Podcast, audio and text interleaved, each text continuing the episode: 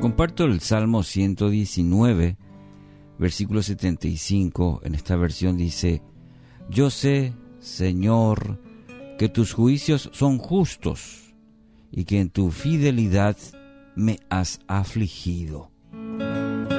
Título para hoy, Fidelidad que aflige.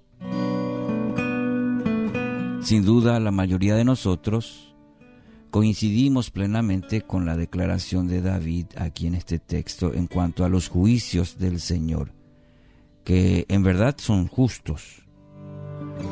Lo creemos de corazón y por eso meditamos, estudiamos con diligencia su palabra para conocer mejor los caminos, los mandamientos, los preceptos de Dios. La segunda parte de la declaración del salmista eh, sin embargo nos lleva a un plano que es mucho más difícil de aceptar. Eh, quizás algunos se, algunos se opondrían a esta afirmación que Dios en su fidelidad nos aflige. Quizás nos, nos podría incomodar esta segunda parte del texto. En tu fidelidad me has afligido, dice el salmista nos cuesta creer que las aflicciones son parte de la vida. Aunque algunos tienen dificultad aún para aceptar esto, prefiriendo una espiritualidad, diríamos, triunfalista. Y esta es la que niega la existencia del dolor, de la angustia, del sufrimiento. Y nos basta con mirar la vida para ver que las aflicciones están inseparablemente ligadas al mundo en que vivimos. ¿Mm? Nuestra teología entonces nos indica que nuestro Padre Celestial permite la existencia de las aflicciones para nuestro bien y que debemos buscar en Él la fortaleza que necesitamos para sobrellevarlas con fidelidad. En este pasaje, sin embargo, David agrega al tema de las aflicciones una observación que, siendo sinceros, nos incomoda.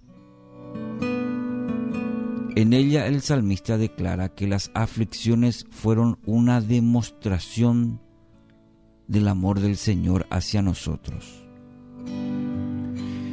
¿Cómo podemos abrazarnos a esta verdad? ¿Cómo entender, cómo vivir esta verdad cuando el sufrimiento produce en nosotros tanto dolor, tanta congoja?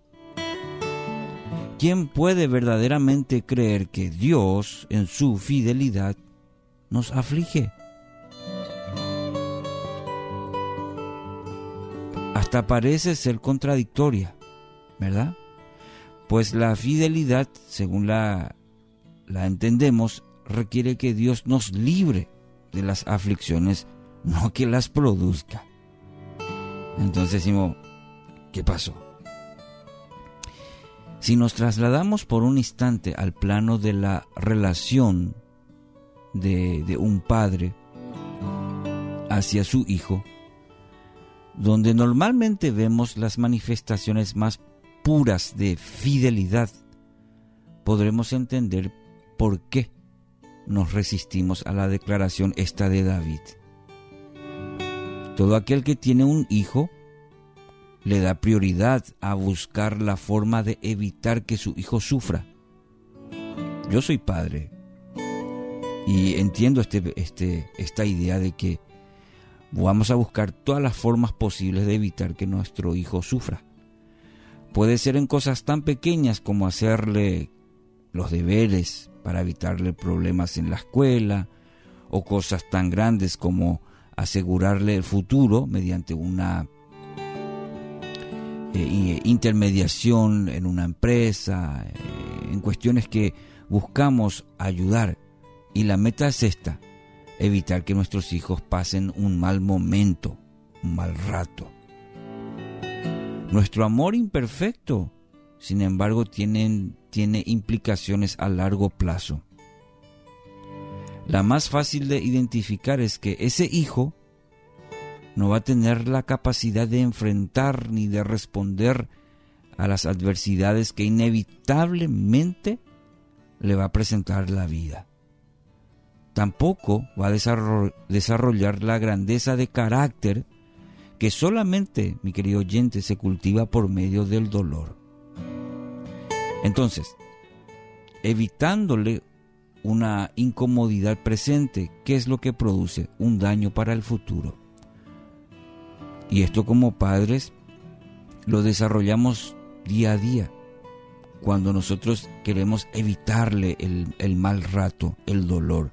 Pero en realidad lo que le hacemos es un daño para el futuro. ¿Por qué? Porque la vida es así. La vida nos, va a enseñar, el dolor nos enseña, forma nuestro carácter. Entonces, el Señor invierte en nosotros con la eternidad en mente. Comparando con lo que nosotros hacemos con nuestros hijos, el, Señor también hace, pero en mente tiene la eternidad para cada uno de sus hijos. Hay aspectos de nuestras vidas que necesitan ser tratados. Hay lecciones que debemos aprender si es que vamos a caminar en fidelidad por sus caminos. Entonces nuestro carácter debe ser pulido, nuestro carácter debe ser refinado. Es por esto entonces que Él no solamente permite la aflicción en nuestras vidas, sino que a veces la produce. Como fiel, amoroso Padre, pensando en la eternidad, pensando en el futuro, para que podamos, para que Él pueda moldear nuestra vida. David revela un aspecto del amor de Dios que no entendemos muy bien, probablemente. Nos vamos a rehuir a este principio quizás muchas veces. Pero se anima mi querido oyente de todas maneras por fe a darle gracias a Dios porque en su fidelidad nos aflige, como dice el salmista. Su opinión del Padre amoroso cambiará radicalmente cuando comience a hacerlo, a entenderlo. Así como David dijo, yo sé Señor que tus juicios son justos y que en tu fidelidad me has afligido.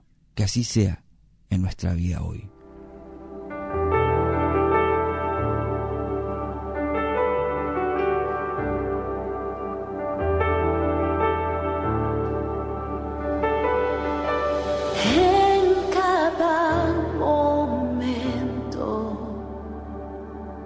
En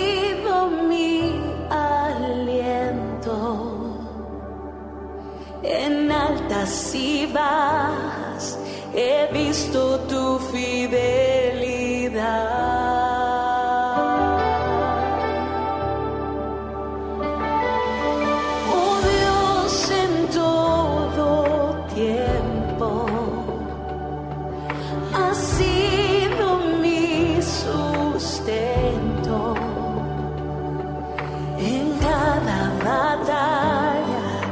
He visto tu fidelidad.